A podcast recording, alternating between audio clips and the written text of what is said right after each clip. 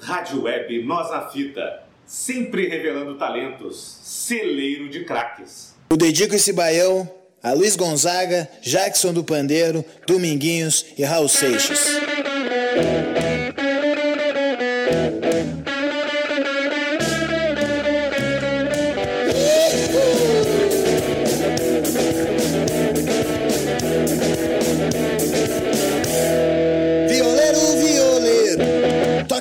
Pra mim ver. Toque um baião arretado, do louco enlouquecer.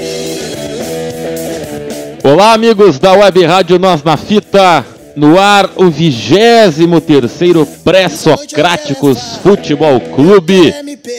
Eu sou Leonardo Sá. Você pode acompanhar este e outros programas do Pré-Socráticos e do nosso Web Rádio no nosso facebook.com.br Nós na Fita, nosso Castbox, no nosso Spotify. Essa semana tivemos o programa homenagem sobre Fernandão e a segunda edição do Amigos das Letras sobre Euclides da Cunha, que o nosso querido Gilberto Júnior acabou produzindo.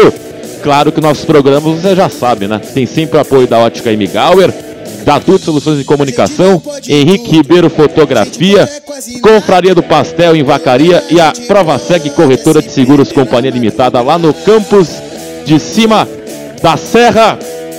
23 é o número não pensei em nenhum número, só sei que o 23 é o número do Sobs e o 23 é o número do Alisson, que fez o gol que classificou o Grêmio para as semifinais da Copa do Brasil. Claro, sempre vai ser assunto aí da semana.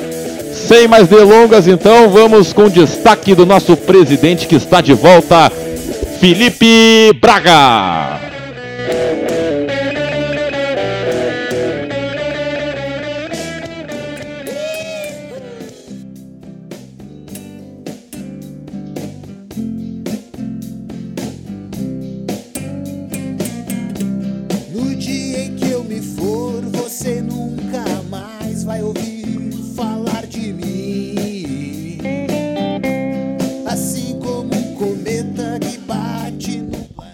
Obrigado, meus amigos, pela oportunidade de lançar em primeira mão essa música que ainda nem está pronta. Ela é um protótipo de uma canção uh, do rock universitário que eu e o Henrique chamamos, meu parceiro Henrique Experiência, que gravou essa música comigo. Então aí em primeira mão a gente está soando para ver como ela fica e eu chamo de rock universitário para justamente poder entrar nessa onda aí do sertanejo universitário e tal. Então aguardem que logo estará no Spotify. Rock universitário, meu bem, eu vou me embora, eu vou me embora, eu vou me embora. Mas quem não vai embora é o Grêmio, Felipe Braga. Tudo bem contigo? Como é que passaste a semana? Bem, eu passei a semana assim, relaxando, relax, desde sábado. Toquei lá, toquei no Cantigril lá no, no Viamão, em Viamão. Um abraço pro pessoal lá, fizeram um evento sobre o Dia Internacional do Rock. Meu amigo Matheus Correia, tava massa pra caramba. E ontem o Grêmio jogou muita bola. Então meu destaque, meu destaque é a dupla Grenal avançando na Copa do Brasil. E com esses dois jogadores que tu citou aí, Alisson, que fez um gol, e o Sobis, por que não, que fez um golaço de pênalti ontem. Deu uma bomba, não brincou em serviço. Eu tava secando, tava secando. Mas eu vi, eu disse que naquele lance uns três colorados morreram do coração ali quando quando teve o revertério do pênalti lá, o pênalti ia consumar Vitória Colorada e o Patrick errou, né? Ele que tinha feito o gol. Então, meu destaque é a dupla Grenal avançando o Grêmio de uma forma mais tranquila e o Inter avançando, enfrentando um time mais forte. Bom, isso aí, Felipe Braga. Então, essa teu teaser aí da música, o novo projeto que o Mimi Johnson está lançando. E quando ficar tudo pronto, o senhor me avisa, eu coloco no Spotify, faço uma playlist e lanço para os nossos ouvintes em primeira mão, no, exclusivo no Spotify, hein? Muito bem, Leonardo Sai, e deixando o registro que além do Henrique Experiência, me ajudou o Leandro Schirmer na bateria e a gente gravou lá no estúdio Panamá, na Cidade Baixa, um baita de um estúdio bacana pra caramba. É por isso que o Felipe Braga ficou um pouco afastado nas últimas semanas, porque está se dedicando a um novo projeto. E a gente, como não entendo, não entendo nada de música, então só desejo boa sorte, porque talento esse cara tem de sobra em todas as áreas. Bom, depois dessa rasgação de seda, que eu juro que não foi nada combinada, é o programa. Semana passada tivemos nosso grande Flávio Bandeira na nossa tabelinha. Grande abraço pro Flávio. E essa semana, então, continuamos com a onda de convidados. É o programa mais convidado da história do Pré-Socráticos. Vou deixar a música rolando e aí no sinal, o nosso primeiro convidado da semana vai se apresentar para vocês, queridos ouvintes. Vamos lá então.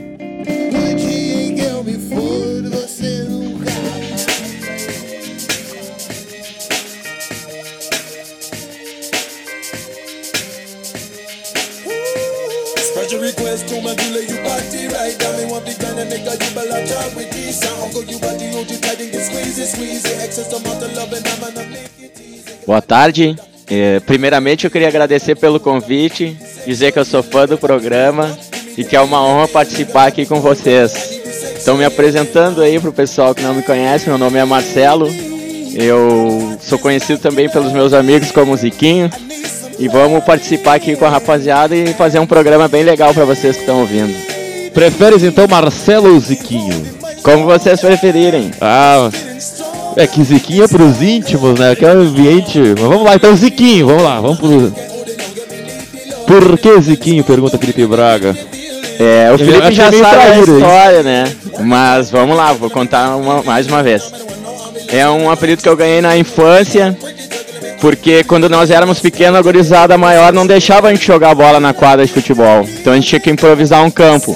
E as pessoas iam olhar o nosso jogo em vez de olhar o jogo da quadra, porque o jogo dos menores era melhor. Daí a pessoa, o pessoal que olhava, observava, foi colocando o apelido. E pra mim pegou esse aí. Eu tinha apelido na escola que era Coisinha, porque também era novo na escola. O pessoal não lembrava meu nome e falou, ô Coisinha, e ficou, né? Daí, enfim. Aí parou o apelido. Mas enfim, Marcelo, qual sua ocupação? Que fazes? Eu vi você conversando sobre marketing com o Felipe Braga. O que você faz nas horas livres e não livres, digamos, profissionais aí durante a semana, Marcelo? Profissionalmente, eu sou administrador por graduação e tenho uma especialização em marketing e também um MBA em gestão empresarial. Eu dediquei minha carreira profissional na área comercial e agora eu tô em busca de um novo desafio. Vou viajar para um outro país da Europa, vou ficar oito meses estudando na Irlanda lá. Opa! Vou até fazer uma parceria com a rádio Nós na Fita, exatamente. E o objetivo é estimular aí a audiência a ouvir, trazer assuntos interessantes e cada vez tá buscando melhorar, né, o serviço e tornar mais interessante a participação. Olha só? Daqui a mais detalhes sobre essa viagem durante o programa, nosso querido Marcelo. Então, olha, mudar de nível, hein? Vai representar nós na fita internacionalmente, que moral. Mas então, para finalizar essa abertura, por que esta música Sexual Helling do Max Million? Meio ah, romântico, Marcelo. É uma música que me traz boas recordações, então eu optei por escolher ela. Ah, tá aí então. Cremista Colorado, esquecida. Gremistão. Gremista, olha aí, tá todo, só tem gremista essa semana, hein? Que beleza. Vamos então, nosso primeiro convidado, Marcelo Ziquinho. E temos nosso primeiro convidado internacional também da história do Pré-Socráticos, com nosso, muita honra, muita alegria. Vamos deixar que o nosso convidado se apresente depois que rolar a música que ele escolheu para a abertura conosco. Vamos lá!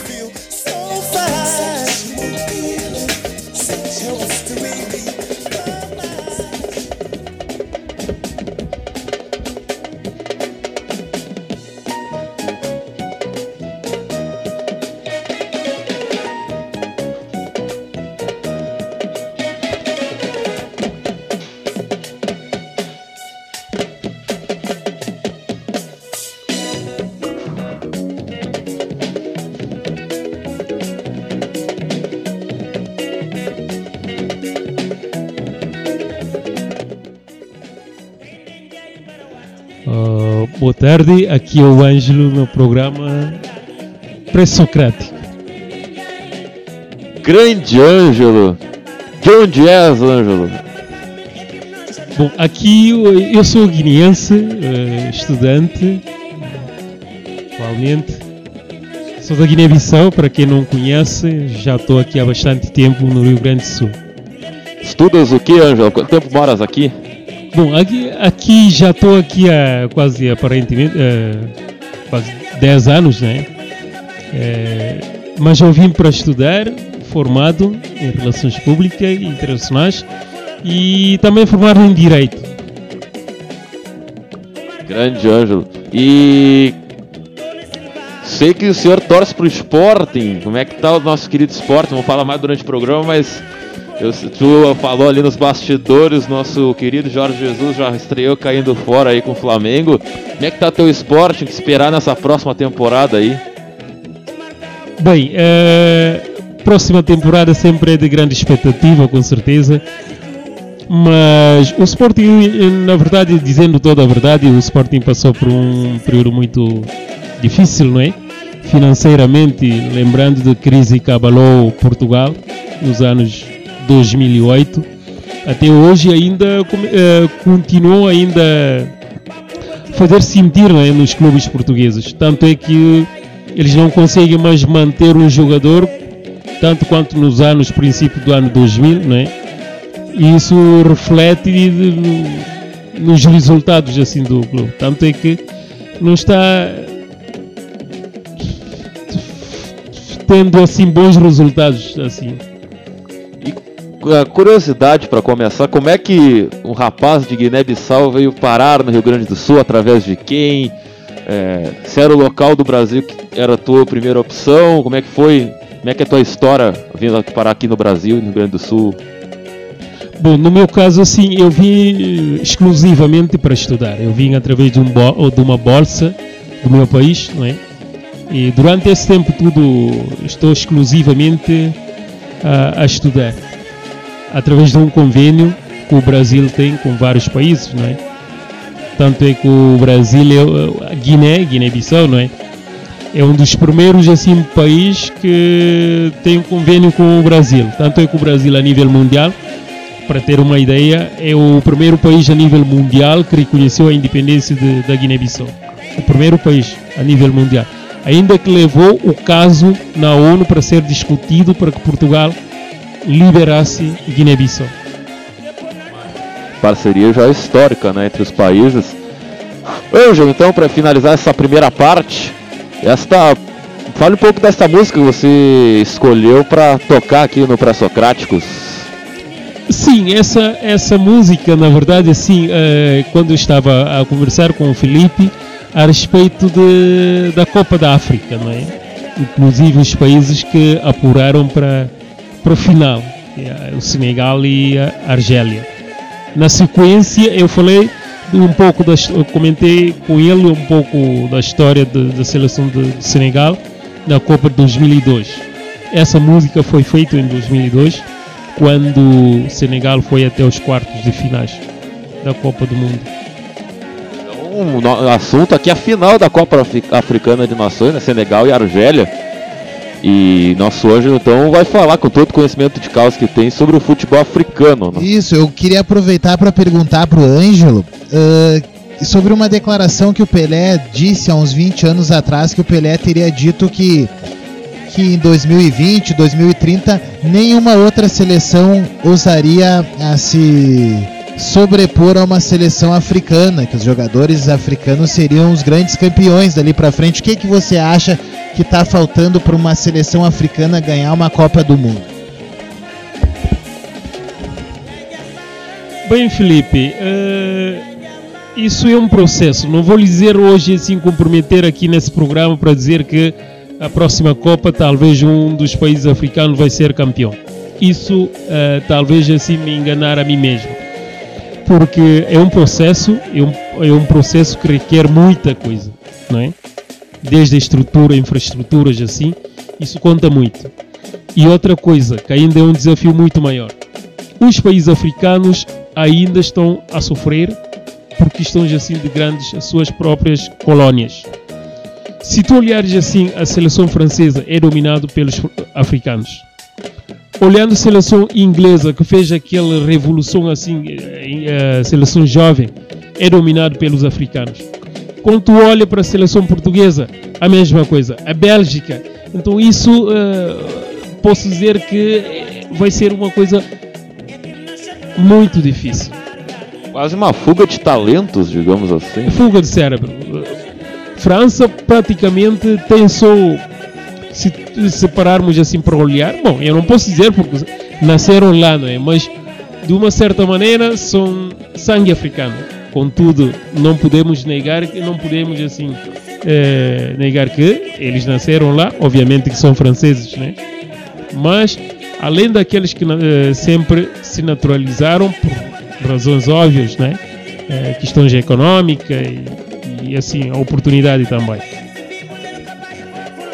Bom, então esse é o destaque nosso querido Ângelo, no advogado, de, Ângelo Antônio Ferreira, está certo? Isso aí, sou advogado aqui da Guiné-Bissau, estamos com uh, Marcelo aqui, o Ziquinho, administrador, vai em breve aí fugir do Brasil, fazer um inter...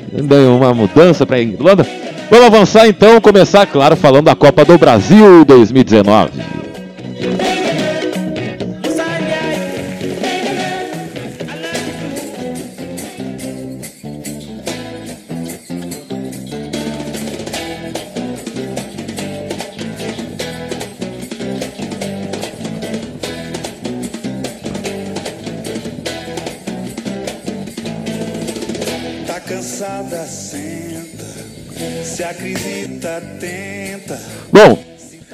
Copa do Brasil sem o eixo, rapaz. O eixo do São Paulo foi varrido da competição pelas forças do Sul. E claro, o último representante do Nordeste que tinha a primeira ordem cronológica. Mais cedo na quarta-feira tivemos na Fonte Nova, Grêmio, que, como bem diz o Renato, o Grêmio cresce nessas horas. Tem uma. O pessoal chama de camisa pesada eu chamo aquela aura de time campeão, aquela aura do time que vem ganhando muita coisa, que pode não estar tá bem, pode estar tá sendo criticado, pode estar ali, mas na hora que vale, não tem para ninguém. O Grêmio, eu não vi o jogo, eu não vi, eu mal vi o gol do, do Grêmio, mas pelo que eu vi, pelo que eu li, me falaram, o Grêmio dominou o jogo e venceu por 1 a 0 precisava vencer para se classificar, está. E o Grêmio, Felipe Braga, é o clube com mais participações na história, na semifinal na história da competição, é a 14 vez que o Grêmio está nas semifinais. O Grêmio tem cinco títulos, tem sete finais, uma coisa assim. Enfim, é um aproveitamento impressionante. Perdeu, perdeu uma vez contra o Cruzeiro e outra contra o Corinthians. É, duas finais. E os jogos mais da noite. Ah, e também tivemos no mesmo horário. O Cruzeiro já tinha uma vantagem grande contra o Atlético, relaxou na vantagem, perdeu suficientemente para se classificar, perdeu por 2 a 0 clássico está nas semifinais pelo quarto ano seguido o Cruzeiro, com o atual bicampeão e busca o Hepta, né? Tem essa disputa entre Grêmio e Cruzeiro. O Grêmio muito tempo ficou na frente, depois empataram, agora o Cruzeiro tem um título a mais, é a chance do Grêmio igualar o Cruzeiro, ou o Cruzeiro abrir dois títulos de vantagem para o Grêmio. E pode ter uma final, imagina Cruzeiro e Grêmio a final, 11 títulos em disputa, hein? É uma final, camisa pesada, então o Cruzeiro pela quarta vez consecutiva nas semifinais. E de noite, então, tivemos lá no Maracanã o Flamengo de Jorge Jesus, que o Ângelo vai falar depois sobre esse técnico que passou pelo Benfica, pelo Sporting, enfim. Flamengo pegou o Atlético Paranaense, que é um time que não vence fora de casa, mas mostrou muita personalidade. Buscou empate no Maracanã com 70 mil pessoas, o maior público em, envolvendo equipes brasileiras no ano. E nos pênaltis, o Atlético passou do Flamengo e vai pegar o Grêmio. Pode ser é uma revanche, né? Em 2013, o Atlético Paranaense eliminou o Grêmio, né? Chegou na final e perdeu para o Flamengo. É a chance do Grêmio dar o troco. Se a gente falou que o Grêmio tem 14 semifinais, essa é apenas a segunda do Atlético, né? É uma diferença aí no histórico das equipes da competição. E do a outra chave, né? O jogo da quarta-feira também estive pela Rádio Galera lá comentando. Um jogaço entre Inter e Palmeiras e o Inter nos, ganhou nos 90 e ganhou nos pênaltis 1 a 0 e 5 a 4 e eliminou o poderoso Palmeiras do Filipão e vai enfrentar o Cruzeiro. Então, Grêmio Atlético, Cruzeiro e Inter. E claro que tá, todo mundo já está imaginando uma final, na, uma Grenal na final da Copa do Brasil. Mas então, já que aqui só tem gremista, vamos começar com o Grêmio. Felipe Braga, Ziquinho, fique à vontade para falar sobre mais uma classificação do Grêmio na Copa do Brasil, que é rotina, né? Ah, o Grêmio teve a sorte, digamos assim, de agora enfrentar o Atlético Paranaense. Mesmo o Atlético Paranaense esteja num bom momento, a camiseta de um Flamengo, na minha opinião, ia ser mais duro. Que nem eu, como assim como eu acho que o Inter vai ter uma, ah, uma pedreira para enfrentar o Cruzeiro. O Inter é depois, né? Mas o Grêmio então teve essa facilidade. Ontem jogou bem, ontem jogou soberano. Aquele negócio cisca, cisca, cisca, mas o time do Grêmio é bom. Assim, se, o que se propõe é jogar bola, é o time que mais se propõe no futebol brasileiro. Concordo. Então, é, a princípio, é isso que eu quero falar do Grêmio. Ziquinho, que falar então do Grêmio que começou o ano voando, teve uma queda ali, começou mal, já se recuperou no brasileiro. Na Copa do Brasil também estava meio cambaleante, mas na hora decisiva mostrou porque é, é, é pentacampeão, porque é tri da América. E aí, mais na semifinal, né? E aí, que fala do Grêmio? Eu, ontem vendo o jogo do Grêmio, eu particularmente achei que foi a melhor apresentação do Grêmio no ano. O Grêmio jogou muito bem, dominou o jogo por completo, não deu chance pro Bahia, atacou, se defendeu bem e realmente concordo contigo. O Grêmio vem numa ascensão impressionante. O Grêmio estava na zona de rebaixamento no Campeonato Brasileiro e ganhou nove pontos consecutivos, subiu nove posições e o Grêmio é um time copeiro, né? Como tu falou, nessa hora o Grêmio cresce e o Grêmio está acostumado a ganhar título. É time de torcida, é time grande. O Grêmio vai vir forte agora nessas decisões aí. É um confronto equilibrado, né? Porque o Atlético é muito forte em casa, mas o Grêmio é um time que é uma das poucas exceções para o é um time que não, não muda de desempenho, não muda a personalidade jogando fora de casa. O Grêmio busca o resultado fora. Diria até melhor, acho que o Grêmio se sai melhor fora do que em casa. O Grêmio na Copa do Brasil ganhou, foi assim, ele matou os times jogando fora, em casa só administrou. A Libertadores foi assim também, né? E só no passado, né? Que o Grêmio ganhou do River na Argentina acabou perdendo, mas é, mostra, é, o Grêmio faz aquela coisa que a gente sempre, sempre peça aqui no, no Braçocrate, time de personalidade. Ah, vou jogar fora, vou me retrancar. Não, vou jogar bola, vou dominar, vou ir pra cima. O Grêmio, toque de bola. O Bahia jogou em casa, acho que sentiu a pressão da torcida, o peso de ter a, não a vantagem, mas a responsabilidade depois de ter feito um bom jogo em Porto Alegre. E o Grêmio lá tocando bola tranquilo, tá acostumado com esses momentos. Ganhou não vi o jogo, não sei se estou falando bobagem, mas ganhou sem sofrer riscos. Sem, o Grêmio ainda ficou com a mais e tudo mais. É isso que se espera de um time grande, com qualidade, com um grande treinador, né, Ângelo? Falar então desse Grêmio aí na semi. Aqui no Rio Grande do Sul, o senhor é, simpatiza mais com o Grêmio ou com o Inter? E aí? Ou é esporte em, em todos os lugares? Bem, aqui no Rio Grande do Sul, sempre como eu disse o Felipe, Felipe Braga. Eu sou simpatizante de todos os clubes, é? os dois. Mas, dizendo, to, uh, dizendo toda a verdade, levantou uma coisa e bem interessante. O Grêmio é um time que certamente não se intimida por estar a jogar fora da casa. Esse é o ponto positivo que sempre tenho percebido com o Grêmio. Uh, o Inter jogou muito bem ontem, mas independentemente do Grêmio, o Grêmio, tanto quando joga dentro da casa quanto fora da casa, ele não se intimida com o adversário. Então eu acho que esse é um ponto positivo e, e eu tenho a certeza que talvez a probabilidade de ganhar o jogo, eu acho que eh, eu deixo 60%. Então um grande confronto no né? Grêmio que enfim, passou com o gol do Alisson, teve reclamação ali do Jean-Pierre, tudo mais. Né, o Grêmio que tem aí um brolho do Tardelli. Eu vou isso deixar empurrar para depois, então. Acho que por enquanto é isso de, de Grêmio. Pro Ziquinho. Ô Ziquinho, questão do Tardelli, a torcida do diretoria ali em bronca, a torcida também. Não, não entendi muito bem Qual o time, Tardelli. Desculpe te atrapalhar. Claro, Qual vai, o vai, time ideal do Ziquinho? Nosso convidado aqui, se ele está satisfeito com ontem, quem que não deveria, que deveria estar tá jogando, não jogou, o que, que tu tem para dizer desse Grêmio? Qual é o teu Grêmio ideal? Eu só faria uma alteração. Eu tiraria o André e colocaria o PP de centroavante. Falso 9.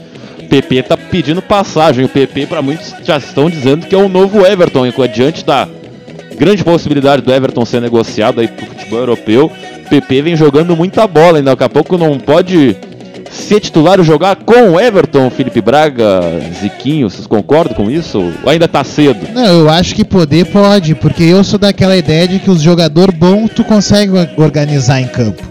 Inclusive, depois eu vou falar que o Filipão morreu com o Scarpa no banco ontem. Eu, para mim, eu não admito um time morrer com bons jogadores no banco. Eu concordo, em, concordo em gênero, número e grau. Isso. E claro, como o jogador que tá menos jogando no Grêmio é o André Balada, então por que não botar o PP no lugar do André Balada? Isso aí. Por enquanto é isso de Grêmio, gente. Podemos falar rapidinho do Internacional, Ziquinho? Vai, vai, vai, vai falando. Eu queria só dar mais um recado em relação não ao se Grêmio. Intimide. O Alisson fez um golaço, jogou muito bem. Os demais também jogaram bem, porque o Grêmio não correu risco, como tu falou, né? E o Diogo Tardelli tem que ser banco, é um bom reserva pro Grêmio. Ah, reserva caro, né? Reserva caro e não tá rendendo aquilo. Pra mim não é surpresa o Tardelli não está ah, rendendo se... aquilo, né? Se aparecer um bom negócio, podem mandar o Tardelli também. É, eu tenho o Atlético sempre é um time que é o Tardelli, né? Ídolo do clube e tal, né? O Grêmio também não pode. Esse é o risco. O Grêmio ganhou muito dinheiro com o Arthur, vai ganhar muito dinheiro com o Cebolinha, mas não pode gastar em André, não pode gastar em Marinho, Tardelli, enquanto tem, tem jogadores que têm resposta. E quem tá dando resposta é a base, é o João Pierre, é o PP, é o daqui a pouco o Darlan vai estourar, o Matheus Henrique, o Rodrigues. E eh, falando sobre o PP e o Everton, que levantaram a questão se pode jogar junto, né? Com certeza, a observação do Felipe resume tudo. Mas se especula muito sobre a saída do Everton. Já vai preparando o PP. Na hora que o Everton sair, o PP pode ser deslocado para a esquerda. Pode colo eu colocaria o Luanda aí para manter o padrão. Dava uma segurada no balada, né? Não tá dando produtividade. É, o Grêmio é centroavante tem que fazer gol. O Viseu agora tá fora por alguns meses, o André não tem gol, mas tem a confiança do treinador, né? Todo treinador tem aquele bruxo que a torcida odeia, né? Mesmo o Renato com toda a idolatria, não dá pra engolir mais o André, né, né Ziquinho? É, na, na minha opinião, eu também tiraria o André pra preservar ele e pro Grêmio ter um fator novo, um fator surpresa dentro do jogo. Esse negócio aí. de fato novo aí dá problema, né? Não, isso aí pro Inter, né? Foi mal.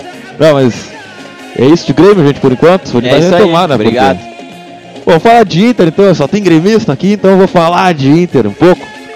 É, eu falei no Drops, acho que não foi no ar o Drops, né? Do, no Facebook. Enfim, eu falei no Drops que foi o melhor jogo que eu vi no estádio de futebol e mais emocionante. Acho que o Internacional fez aquilo que todo torcedor e todo mundo pede pro time fazer. Que não é novidade que o time fez em casa. Um time que pressionou, abafou, não deixou o Palmeiras jogar.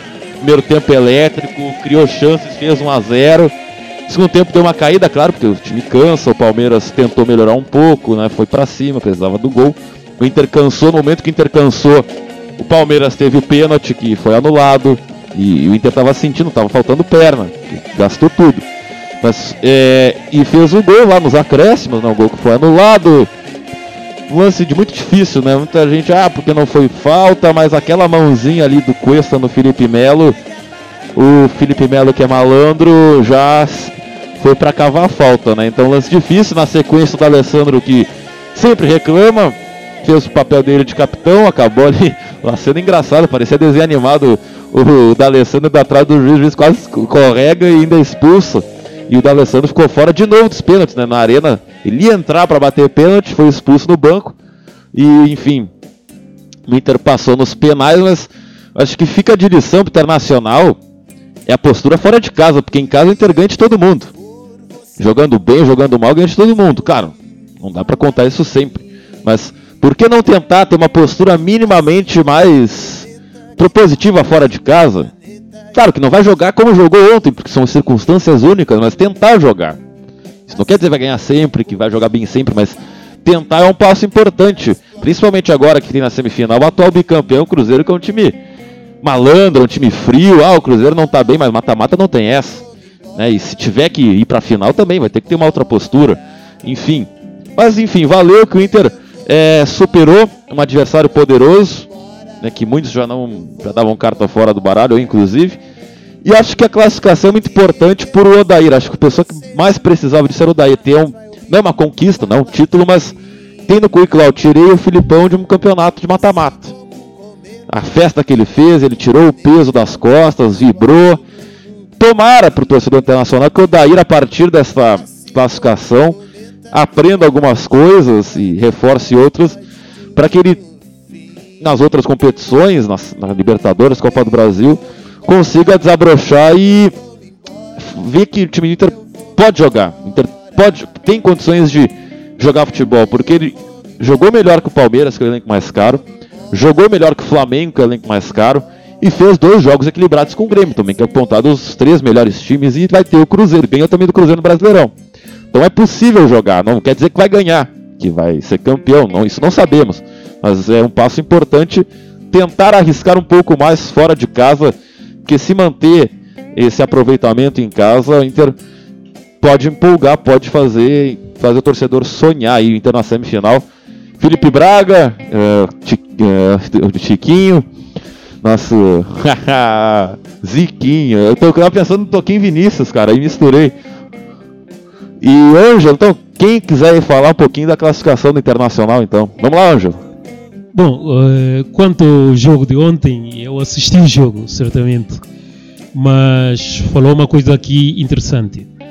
O Inter é um time que certamente pode jogar de igual por igual, é, igual com qualquer time. Se tu parares assim para rever os lances assim, o Inter não deixou o Palmeiras jogar bola ontem. Tentou assim impedir a saída de bola do, no, do Palmeiras ontem aquele Dudu e aquele outro, como é que é o nome dele? Zé Rafael, Lucas Lima. Não, não é Lucas Lima, é o, o Daverson. O... Daverson. Ele não conseguiu ganhar nenhum lance ontem. E se tu parares assim para analisar, não tem jogador do Inter que parou de correr ontem. Correram quase 90 minutos. Primeiro tempo, quase dominaram 100% da saída de bola, não é? a disputa de bola mas só que o que é certo é que o Inter não consegue manter essa postura fora de casa. Esse é o maior problema. Eu não sei se o técnico uh, corre aquele risco de arriscar tanto, é? abrir jogo, e até substituição dele ontem, para ter uma ideia, é um jogo que ele apostou mais no ataque. Arriscou tanto, mas deu certo. É? Tanto é que mesmo com menos um homem em campo, não é? E ele não parou de atacar. E quanto à questão da expulsão do, do Alessandro, eu acho que todo mundo conhece o do Alessandro, é um jogador que é muito emotivo, é, não é? Ele veste camisola, mesmo sendo o, o, o capitão, não é? Ele perde a cabeça sempre. Esse tipo de jogadores assim é como se fosse o João Pinto do, do Benfica. Ele sempre é assim, é muito explosivo. Né? Mas para quem não entende, não é? Mas quanto àquele, àquele lance muito polêmico, eu acho que se tu parares para analisar o, o lance, foi um golo legal. E outra coisa, pode até ver lance. Antes daquele lance da caída do Felipe Melo, já houve pênalti a, favor do Inter. O jogador do Inter foi, foi, agarrado, não me lembro qual é o nome dele. O Moledo, zagueiro. Foi agarrado antes de, do, do da queda do Felipe Melo. Então isso eh, são duas circunstâncias assim a favor do Inter ontem. Talvez ninguém falou disso, mas se tu parares para uh, avaliar aquele lance, foi o lance a favor do Inter antes de, de, da queda dele. Então eu acho que esse VAR veio para resolver, mas não vai resolver 100%.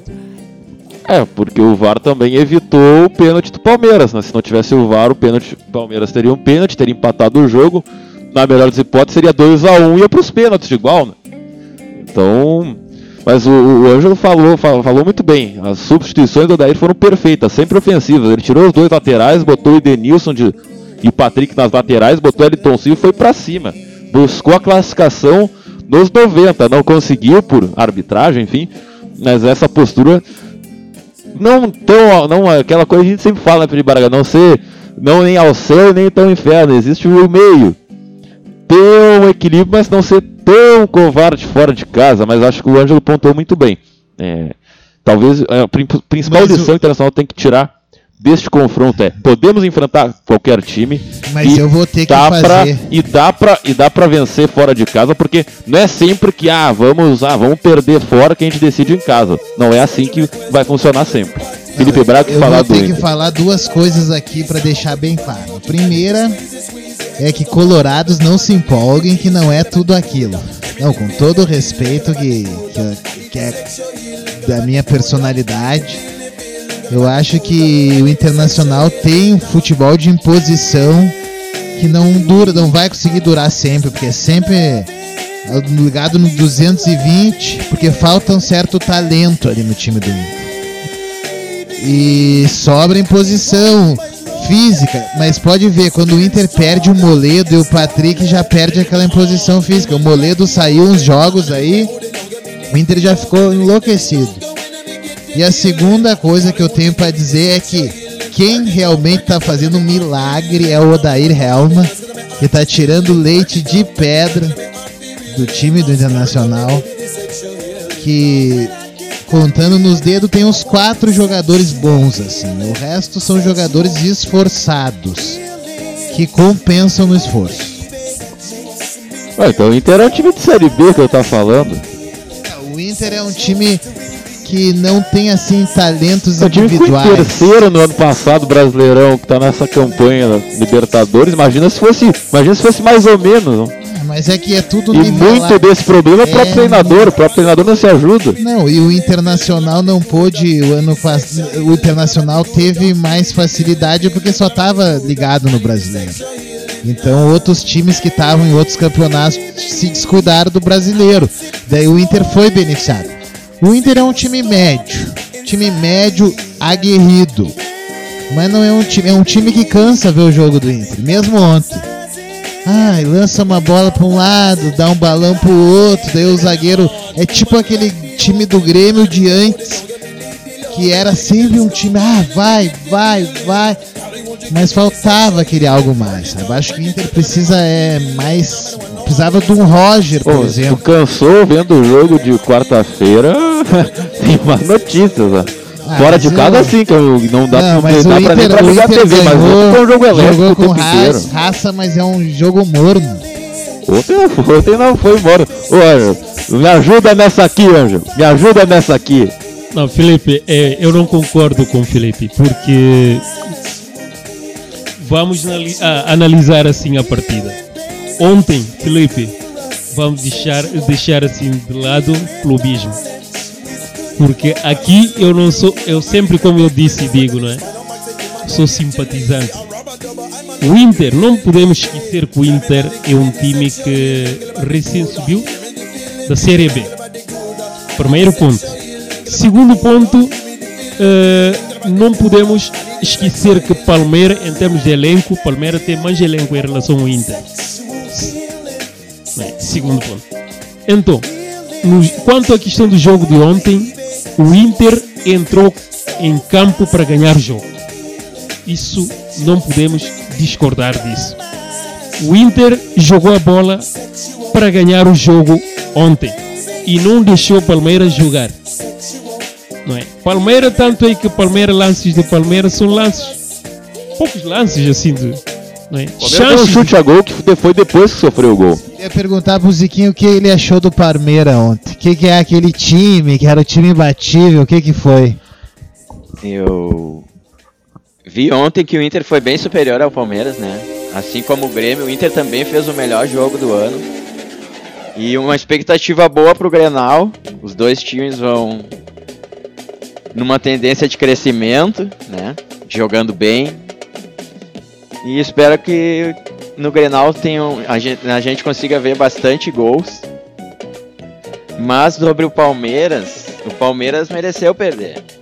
O Inter teve méritos na vitória. Foi como o, Ângelo aqui resumiu tudo muito bem. O Inter jogou para ganhar e não jogou para ganhar de 1 a 0. A gente jogou para ganhar o jogo nos 90. Mas sobre o pênalti eu tive uma visão um pouco diferente. Ah, o gol do Inter, né? Não o pênalti. O pênalti não foi. E o gol do Inter eu vi o Moledo antes de empurrar o zagueiro. Trocou de posição com o Cuesta. O Cuesta empurrou também o zagueiro e depois que o Moledo empurrou o zagueiro pela primeira vez que ele foi abraçado pelo outro zagueiro lá. É um lance difícil, não é tão fácil, né? E até o pênalti na hora, se não é o replay, é um, é um lance discutível, porque o jeito que o Felipe Melo cai, o jeito que o Adenilson foi ali imprudente, só com o VAR mesmo pra ver, né? Eu até comentei isso lá na Rádio Galera, o Vandernis foi imprudente. Não dá pra entrar assim num jogo desse, ainda mais que a bola tava mais pro Lomba do que pro Felipe Melo. Mas uma outra coisa que o Ângelo falou. Palmeiras, com o elenco que tem, não pode se contentar a segurar resultado contra qualquer, quem quer que seja. É muito pouco. É um time que parecia acuado, parecia, sei lá, um time do interior jogando contra a dupla. Não dá, não pode. O Palmeiras é o melhor elenco do paraíso. O Felipe Braga falou: o Scarpa não pode morrer no banco. Ah, o Lucas Lima não jogou nada bom, bota o Scarpa. O Palmeiras tava perdendo a bola no meio campo e não tinha posse. Ele botou lá o, Moisés também, que tem chute, tem marcação, mas não fez nada. Aí ele tirou o Davidson lá, o menino maluquinho, não botou o Borja, ele botou um cara alto, mas não é, que não é centroavante, para dar mais velocidade, botou ele no bigode. É um Palmeiras que é, a gente vem falando. O Palmeiras tem que jogar mais. É, é a mesma coisa que eu falo pro Odair, eu falo pro Filipão. O Filipão é mais grave, porque o Filipão tem time, tem dois, três times para fazer, o Inter não tem. Tem que jogar bola, não é ah, ganhou 1 a 0 vamos segurar porque nossa defesa não leva gol, ah, porque o, a zaga titular do Palmeiras não levava gol há mais de mil minutos. Levou e ficou fora. É muito pouco, é muito pouco se contentar com pouco. Se o Palmeiras jogasse futebol, a coisa poderia ser outra. Se o Palmeiras lá no Allianz Parque tivesse, ó, vamos matar o Inter aqui, vamos fazer 2, 3 a 0, a história seria outra. Então, fica essa lição, tem que, tem que sempre ser propositivo, tem que sempre buscar o gol, não dá para se contentar com pouco. Quem tem condições de jogar tem que fazer isso, né, Ângelo? Uma coisa é um time ruim, bom, time ruim não pode exigir muita coisa, mas times com orçamento em Palmeiras e o Flamengo, já entrando no Flamengo, é, já te faço a pergunta, Jorge Jesus, terceiro jogo, foi eliminado da Copa do Brasil nos pênaltis, e o Jorge Jesus que passou pelo esporte, então tu conheces muito ele muito bem que falar, uh, já faço várias perguntas aí para você. Que falar então um pouquinho mais do esporte. O esporte contratou um ex-jogador do Inter, o Eduardo Henrique, né? Veio pro esporte. E o que falar do Jorge Jesus? Ele é essa Coca-Cola toda que estão pintando? O que esperar dele aqui no Brasil, Ângelo? Bom, é... quanto ao Jorge Jesus, como costumamos chamar dele, JJ, né? Na verdade, eu não vejo ele assim como um, um técnico que vai se dar bem aqui. Primeiro, uma coisa que não podemos assim fugir dele. O futebol brasileiro é diferente do futebol português. Por quê? Porque o futebol brasileiro depende do resultado. Não é um técnico que chega num clube, fica durante 3, 4 anos para tentar reestruturar assim um clube. Não Aqui, quando os resultados são ruins, automaticamente, duas semanas, três, quatro, dois meses, ele está fora. Então, é, não podemos esquecer que Flamengo tem a maior torcida do país. Né? Começou ontem, perdeu a Copa do, do Brasil. Daqui a uns, vamos supor, por exemplo, daqui a uns 3, 4 jogos, ele perder 3, 3 jogos seguidos. Aí a paciência começa a esgotar e ele, como se sabe, é um técnico muito, um pouco, não muito, mas é um pouco arrogante, né? E a filosofia de jogo dele não é do, do resultado imediato. Ele é um técnico que gosta de estruturar clube para futuros, assim, digamos assim, resulta mas resultados imediatos não é não é para ser um técnico como Jesus aqui. Ele não, é por isso que eu vejo, não vejo ele como um técnico que vai se dar bem. É, assim como... Ao longo prazo sim, mas a curto prazo não. É, é o drama de todos os técnicos no Brasil. Não existe longo prazo, né? Existe o curtíssimo prazo e olha lá, né?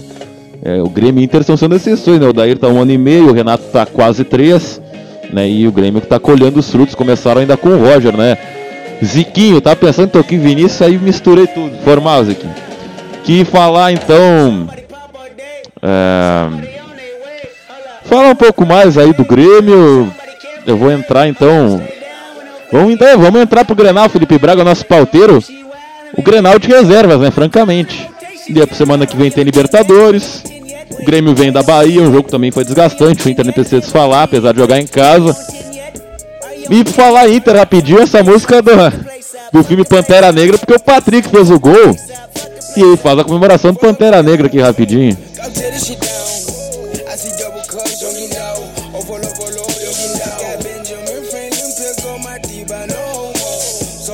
Sabe quem enlouqueceu com o gol do Patrick, Felipe Braga? Dago, nosso querido Dagoberto Machado, um abraço Dagoberto. Semana que vem ele sai do DM.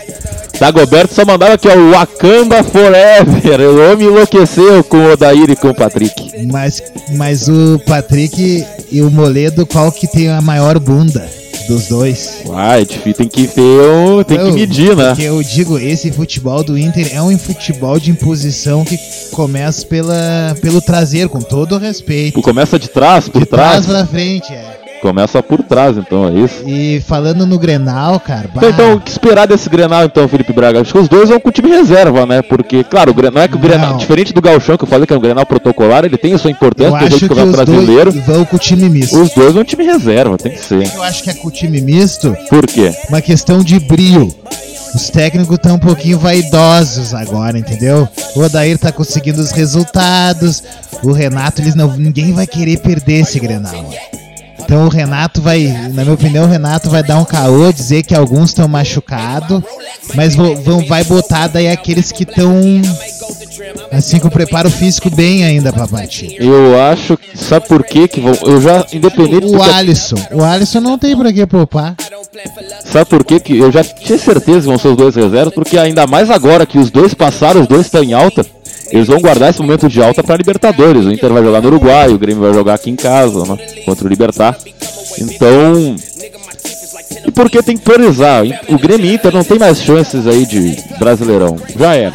Muito difícil.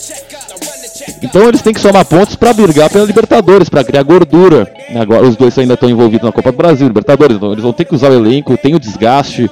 Apesar a Inter jogou em Porto Alegre, não viaja, mas pô, 90 minutos de, de muita muita entrega. O Grêmio também jogou 90 minutos ainda jogou, vem numa viagem desgastante da Bahia, acho que nem tá em Porto Alegre no momento que a gente tá gravando o podcast. Ah, mas o jogo é só na outra quinta, mas aí tu descansa o time.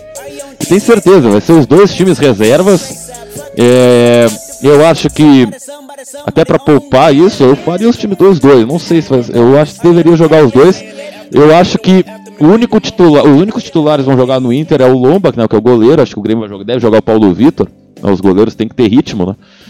Mas eu acho no lado do Inter talvez o D'Alessandro, porque como o jogo do Inter no Uruguai é fora, é no Uruguai, então é fora de casa, e o D'Alessandro não joga fora de casa, ele entra sempre no segundo tempo.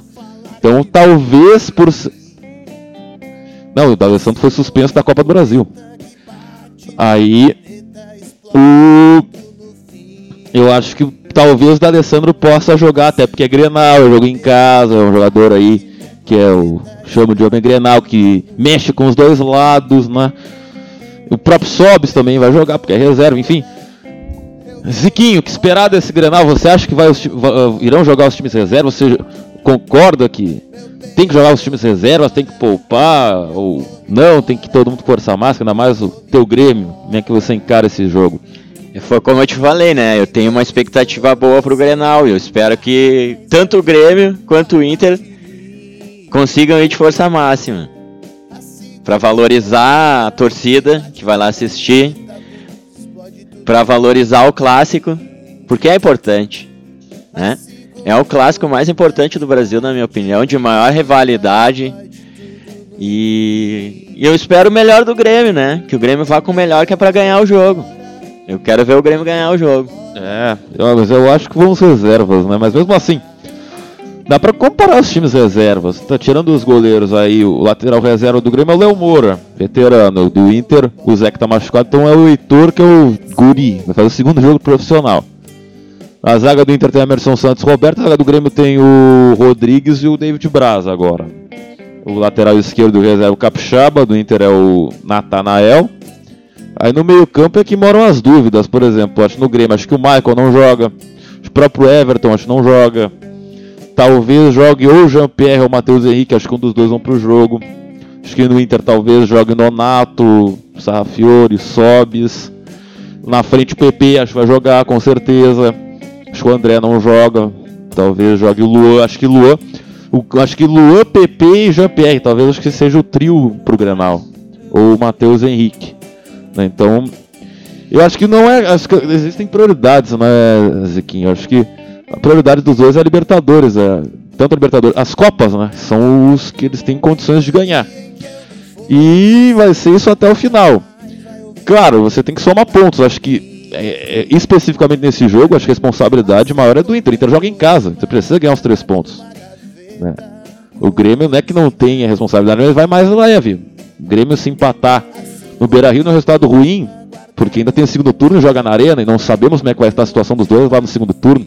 Então acho que nesse Grenal a responsabilidade é do Inter por jogar em casa. Então acho que o Grêmio ele entra mais entre aspas relaxado, não sei se tu concordas comigo, mas também tem essa coisa da, do clássico, da tabela, porque se o Grêmio vencer, ele passa o Inter. E o Grêmio, que foi tão criticado pelo início do campeonato, estava ali na, na vice-lanterna, em quatro jogos pode passar o Internacional, que estava ali em quarto, quinto, né? Também vale, vale essas coisas, né? Pra ti, o que vale mais nessa questão? Como no último Grenal, que o Everton definiu bem, isso aí que tu tá falando, Grenal não se joga. Em primeiro lugar, Grenal se ganha. Eu quero que o Grêmio jogue leal, mas jogue duro. Jogue com a posse de bola e faça o que ele sabe fazer de melhor. Ganhar do Inter. Isso aí. Vamos ver o que acontece então. Palpites, hein? Palpites, hein? Cadê Felipe Braga? Ziquinho, de quanto que o Grêmio vai ganhar então o Grenal no sábado? 2 a 0 Grêmio. Gols de quem? Tem que é gol, não tem? Ah, falar gol é muito difícil. 2 a 0 já tá bom, mas se eu apostando em dois jogadores, sem saber quem vai, vai jogar, é, é difícil, por isso entendeu? que é difícil, né? É, pergunta. Ah, mas aí se tu acerta, a consagração é maior, né? Te falo em off ali depois. É? Te falo em off. Tá, tudo bem então. Dois. Ângelo, que esperar desse Grenal aí? Tu acha que. Eu acho que vão os reservas. Tu acha que vão aí os times reservas? Que esperar desse jogo aí, depois os dois aí embalados com a Copa do Brasil? Bem, uh, reserva sim, mas não vai deixar de ser sempre camiseta do Grêmio camiseta do Inter. Isso não podemos esquecer. Então eu acho que vai ser um jogo muito interessante, apesar de não ser jogo assim com titulares, mas sempre Grenal é Grenal, como vocês dizem aqui, não é? E bem. E vice-versa. E vice-versa. Mas sempre eu espero um jogo bom, um jogo bonito, um jogo aberto e ganha quem merece. Teu palpite então, quanto vai ser esse jogo, Ângelo? Eu prefiro assim deixar assim aberto para ganhar quem merece, não é? Eu, ser um jogo bonito, menos agressividade, não é? E ganhar quem merece ganhar. Tomara que esse Grenal tenha futebol, porque Grenal parece, os últimos parece que coisa de quinta série. É um querendo dar resposta por último, querendo zoar o outro. Insuportável. E tu falou sobre coisas suportáveis. O Grenal cansa de olhar, é legal pra rivalidade, mas o jogo cansa. Toda falta tem ali um bolinho, um quer, quer ser mais macho que o outro. Isso é um saco, cara. Tomara que esse Grenal as equipes se preocupem em jogar bola. Não fiquem terceirizando responsabilidades. Felipe Braga, então de quanto que o Grêmio ganha o Grenal? Bem, eu acho que vai ser 2x1 um de virada. De virada. De virada. O Internacional vai começar com tudo. Vai cansar. Vai fazer um gol com o Dade Santo, assim. Daí a ah, daí eles vão dizer que são os melhores do mundo e já vão cantar a musiquinha. E daí no segundo tempo começa o Grêmio tocar bola.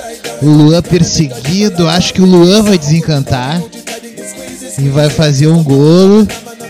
E o PP, daí o PP vai fazer um golo de peixinho. PP Peixinho. PP Peixinho. E daí vai ser tipo aos 42 do segundo, meio chovendo no Beira Rio, aquele frio. E é só ligar. Beira Rio noite fria.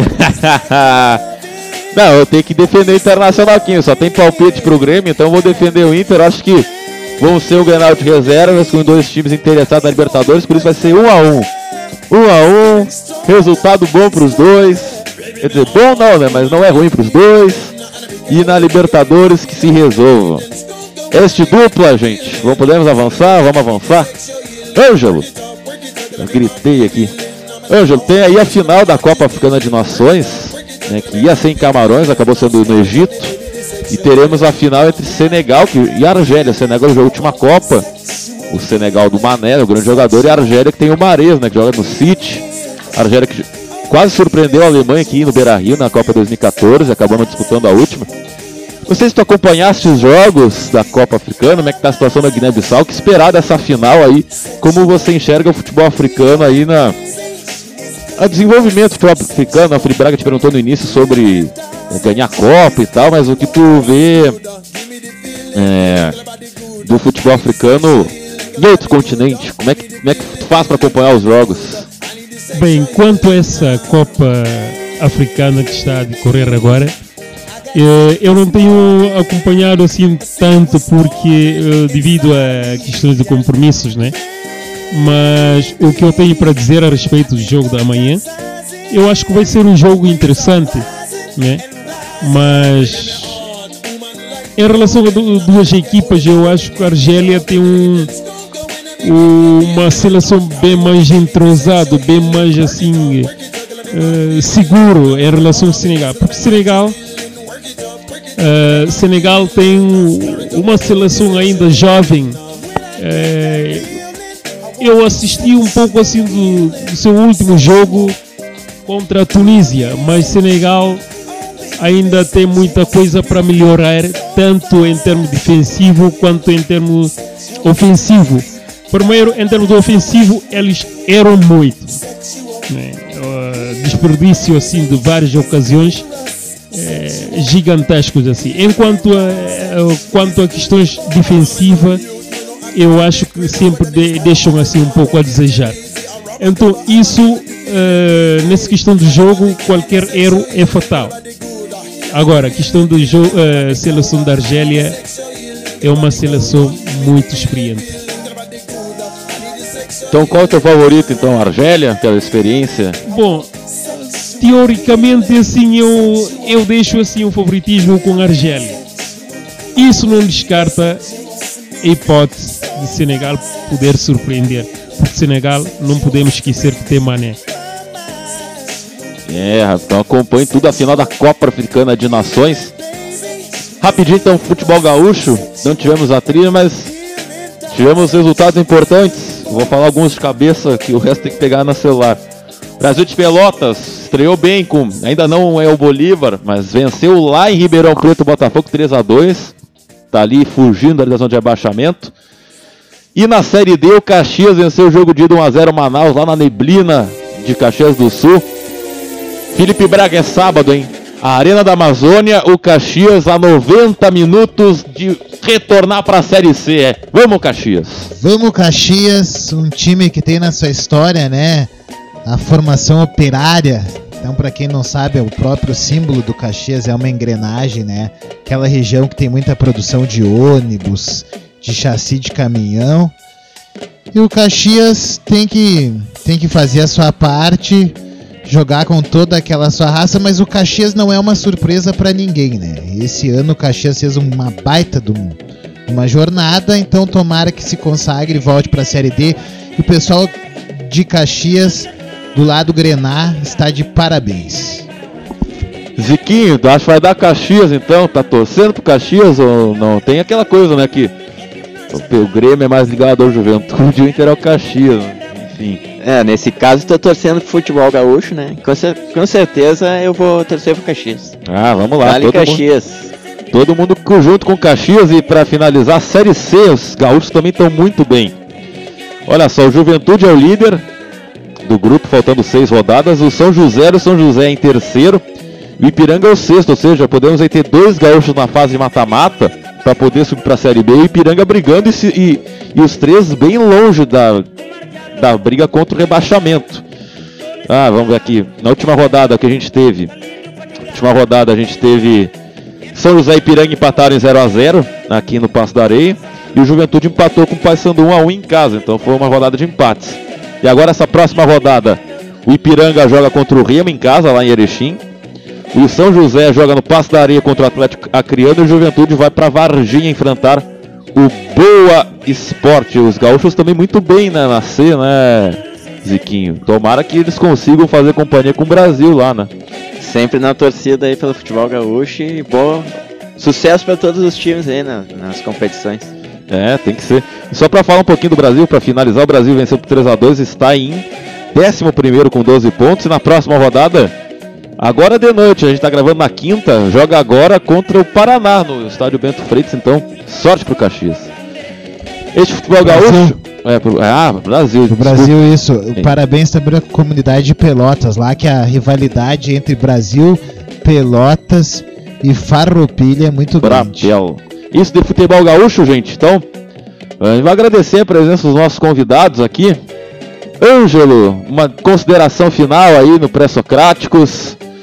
É, muito obrigado por participar aqui conosco, uma honra falar é, outro olhar aí do futebol, Guiné-Bissau. Vamos, vamos, vamos um pouquinho mais de esporte aí, obrigado aí nos, uh, enfim, fazer a presença aí. Divulga aí tuas redes sociais, o pessoal quiser te acompanhar e tal, acompanhar teu trabalho, enfim. Eu que agradeço, né? Eu que agradeço o convite. Espero de voltar mais vezes. Mas uma outra coisa, vamos torcer que o Jorge Jesus se dê mal aqui, não é? Não gosta de Jorge Jesus. É, ele destruiu o nosso clube e depois saiu. Mas também eu não vou. Como eu não torço para o Flamengo nem por qualquer outro time carioca, então espero que ele dê mal. Isso aí. Ângelo Bairrista, já pensou? Bairrista. Bairrista de Portugal e Guiné-Bissau. Agora, grande abraço pro Ângelo, brigadão. E a casa tá aberta pro senhor quando quiser voltar para falar de tudo aí sobre futebol. Ele, Felipe Braga, eles estão cada resenha, cada tabelinha ali no Messenger, amigo. É um pré-socráticos à parte. Ziquinho, obrigado, Marcelo, obrigado pela presença. Uma honra estar aqui fazendo programa com vocês dois. Programa do pré-socráticos, né? É. E. Enfim, tua consideração final. E, enfim, redes sociais, enfim, divulgar teu trabalho, o pessoal acompanhar. O senhor, quando é que o senhor vai para Irlanda, seu Ziquinho? Agradeço novamente, foi uma honra. Sou mais fã ainda agora. Redes sociais, arroba nós na fita. E Instagram, arroba nós na fita. Oi, o cara das nossas redes do Instagram então? No ar, Ziquinho, o homem das, do, o homem da, do Instagram direto da Irlanda, Timete. Nosso correspondente. O, o Ziquinho vai ficar responsável de ver ali se tem campeonato irlandês. Se existe, né? Se existe, ele vai trazer todas as informações Drops. uma vez Pô, por semana. E é um braço para Felipe Braga na campanha presidencial também. Já abre uma embaixada na Irlanda, né? Nosso presidente latino. Ah, Sabe, eu estou me concorrendo ao primeiro presidente norte-americano latino da história. 2000, Olha isso. É. E ali o Ziquinho o já vai treinando pra fazer as bases. Né? Claro, Já vai fazer a ponte alto. com quem bom Essa cara de Che Guevara, tu acha que tu vai ganhar? Vai lá pra Dublin tomar a cerveja verde. Yes. Então, Ziquinho, tuas redes aí pro pessoal. Muito obrigado aí pela participação. Quando é que o senhor vai? Não sei se dá tempo de voltar. Agora no final do mês. Olha ali, então. É isso aí. Vamos lá. Ah, mas então, quando puder, sempre mande áudios aqui na, na fita, participe do telefone, gra grave vídeos lá da Irlanda pra gente. É isso aí. Seja um colaborador além Manter do nosso a comunicação aí, o programa é bem legal. Obrigadão aí, foi muito divertido. obrigado pelo convite. Então, então nossos convidados aqui estão indo embora porque agora é o momento parar a trilha. Programa homenagem essa semana são os. Hoje, nessa semana, Carlos Alberto Torres faria 75 anos, o capitão do trio, Capita. Nessa semana também 25 anos do Tetra, né? Mas eu escolhi o material do Carlos Alberto Torres. Falei Santos, enfim, não. Carlos Alberto Torres. E o seu Carlos Alberto Torres, ele abriu o Word, eu devia ter feito isso antes, né? coisas de produção. Carlos Alberto Torres então, nasceu no Rio de Janeiro, dia 17 de julho de 1944. Ele completou então já 75 anos. Carlos Alberto Torres foi um dos maiores laterais direitos da história do futebol brasileiro, caracterizado pela personalidade, elegância e técnica em campo, né? Ele foi revelado pelo Fluminense, foi campeão carioca em 64 com 20 anos e logo depois ele foi para o Santos então, quando o Santos, o Carlos Alberto chegou na Vila Belmiro, o Santos estava no auge, né? Ganhou, era bicampeão da Libertadores, bicampeão do mundo. E para muitos ele foi o melhor lateral direito da história do futebol. Né? Ele tinha habilidade, tinha respeito dos companheiros e, como uma de suas características principais, uma forte personalidade. Pelo Santos, então, ele foi pentacampeão paulista em 65, 67, 68, 69 e 73, ano em que conquistou seu último título pelo time da Vila.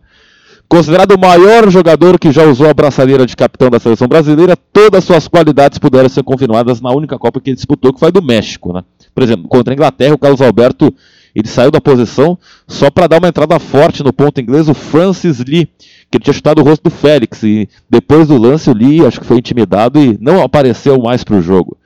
Então, episódios como esse fizeram com que fosse chamado de O Grande Capitão.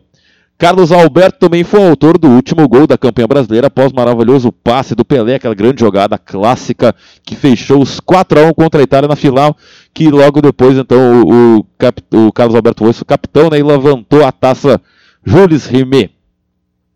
Em 71, então, ele atuou por empréstimo a camisa do Botafogo em 22 jogos, né, também teve destaque. Em 76 ele voltou para o Fluminense, onde fez parte do time que foi conhecido como a máquina tricolor, sendo bicampeão carioca, semifinalista do Brasileiro 76, né, que foi eliminado pelo Corinthians, aquela invasão ao Maracanã, depois o Inter foi bicampeão brasileiro diante do Corinthians. E o Carlos Alberto então marcou sua história em todos os times que jogou, pois conseguiu se firmar e ganhar respeito em vários times de craques, mesmo na seleção brasileira tricampeã de 70, onde era um dos líderes e o capitão da equipe. Em março de 2004, então, Carlos Alberto foi nomeado por Pelé um dos 125 melhores jogadores vivos do mundo. Uh, o, o, Carlos Alberto Torres também jogou com Pelé no New York Cosmos, né, onde se aposentou, foi campeão estadunidense. Aí também jogou no Flamengo em 77 e encerrou a carreira em 1982. Ele tinha muita elegância e muita personalidade dentro de campo, né? Ele também, o Carlos Alberto Torres foi escolhido para integrar a seleção da América do Sul de todos os tempos na posição de zagueiro. A enquete foi realizada com cronistas esportivos de todo o mundo, então a FIFA também considera um dos maiores laterais direitos da história do futebol. Ele tinha um estilo de liderança não poupava ninguém das críticas, né? mesmo Pelé, que era quatro anos mais, que é quatro anos mais velho que o Carlos Alberto Torres. E não era apenas capitão na hora do cara ou coroa, ele era o, capitão, o capitão, no caso Alberto Torres, foi um dos jogadores que pediram para o Zagallo a escalação do Everaldo no lugar do Marco Antônio, que então tinha 19 anos era inexperiente demais na avaliação do grupo, né, na formação daquele time tricampeão de 70. O Carlos Alberto Torres depois então teve carreira como técnico, né? Ele foi técnico do Fluminense campeão carioca em 84, foi campeão brasileiro em 83 com o Flamengo e também foi ministro do esporte do Botafogo por, por um período breve, foi bicampeão pernambucano com o Náutico e em 1993 foi campeão da Copa Comebol pelo Botafogo. Né? E também o Carlos Alberto Torres teve passagens como treinador pelo Corinthians, pelo Atlético Mineiro e por equipes estrangeiras como Miami Freedom, o Onze Caldas, o Monterrey, o Tijuana, o Querétaro, o União Madalena e a seleção de Oman e Azerbaijão.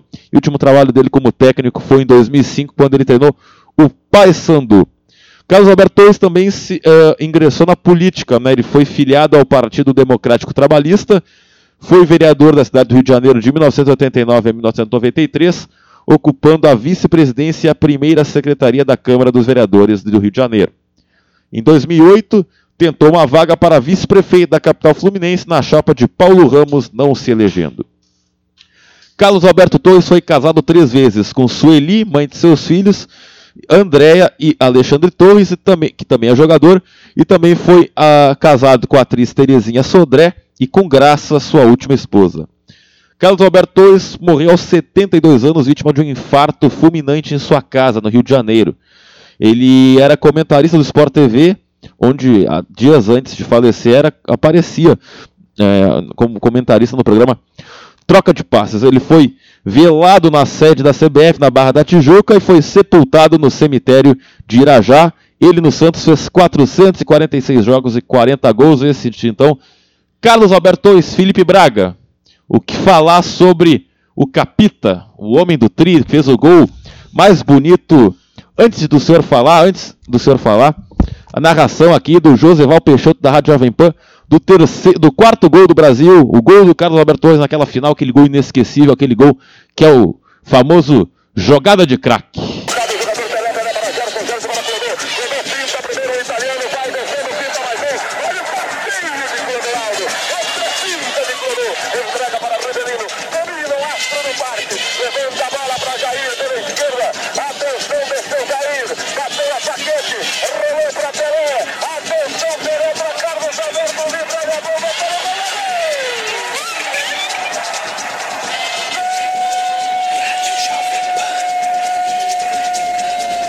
Tá aí então a narração de Joseval Peixoto, o gol do Tri, 4 na Itália. Então, Felipe Braga, falar sobre Carlos Alberto Torres, o capitão dos maiores laterais direitos da história do nosso futebol, se não o maior.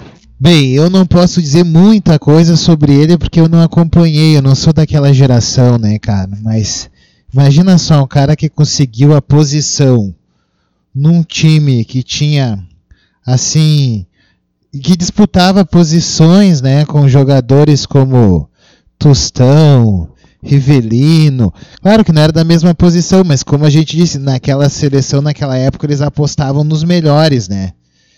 Então ele era uma estrela numa constelação, fez um golaço. Ah, um dos gols mais clássicos, né, de todos que a gente acompanha aí na história, porque teve um passe do Pelé, né? Tem até aquela música do Caetano Veloso que ele diz, né, os melhores passes de Pelé. Então a gente não costuma muito relevar o Pelé como passador, né? Porque era um artilheiro nato, driblador, mas ele também era um baita passador. Então, ele, Carlos Alberto Torres fez uma dobradinha com Pelé nesse golo aí e com certeza foi um dos maiores. Bom, Felipe, aproveitando que o senhor está aqui, é, vamos vamos para o destaque final, então. Tem o destaque final, então, nesse mais uma edição do Pré-Socráticos indo para ser empacotada, Felipe Braga. Ah, é uma honra, né? 23 semanas então envolvidos com isso. Então mostra que o programa, nossos apoiadores aqui tem sempre assim força quando estamos juntos, né? A Emigal Erótica, que é a Oscar Pereira aqui em Porto Alegre, número 3121, em frente ao Colégio Nossa Senhora da Glória, ou pelo WhatsApp, anote aí 51 99811 1135. 99811 1135. Também a prova segue corretora de seguros, que é o melhor atendimento em seguros e sinistros dos campos de cima da serra. Uh, falar com a Crisley lá em Vacaria, né, pelo telefone 54 3232 1144 atende toda a região. Confraria do Pastel também Vacaria, mais de 50 tipos de pastéis. Então procure lá, Nani tem vianda também ao meio-dia na rua João Teodoro Duarte, 149, em frente às piscinas do Glória. Ops, do Jockey, frente às piscinas do Jockey no centro. E a Fórmula Tridadute, nosso amigo Celito, em tudo em soluções em comunicação visual, só procure na internet. Ali nosso querido Henrique Ribeiro, fotografia, edição de fotos para todo o Brasil. Eu, Celito tá meio afastado porque o tricolorzinho tá enlouquecido com o Grêmio, né? Espero que o esteja mais calmo depois dessa classificação do Grêmio. Então, fim de papo, né? Foi pro saco o nosso pré-socráticos, agradecendo sempre nossos convidados, o Ziquinho, o nosso querido Ângelo, Felipe Braga e para finalizar então com o apoio dos nossos apoiadores da Adult Soluções em Comunicação, Henrique Beiro Fotografia, Prova Sec Corretora de Seguros Companhia Limitada, lá no campo de cima da serra, Confraria do Pastel e a Ótica M. Gauer. Vamos finalizar uh, o programa com a música do aniversariante da semana, que é Skank. Ou quer dizer, Skank não, Samuel Rosa. Tá aí completando 52, 53 anos. E eu vou, então, já que é o final do programa, vamos com a saideira do Skank. Acompanhe este e outros programas do, do Pré-Socráticos, nosso facebook.com.br na fita, nosso Castbox, no nosso Spotify e acesse é, todas as nossas redes, nossos outros programas, o programa Homenagem, o Casa Elétrica está voltando com muitas novidades, o Amigos das Letras. E é isso aí, pessoal. Até a semana que vem. Fui!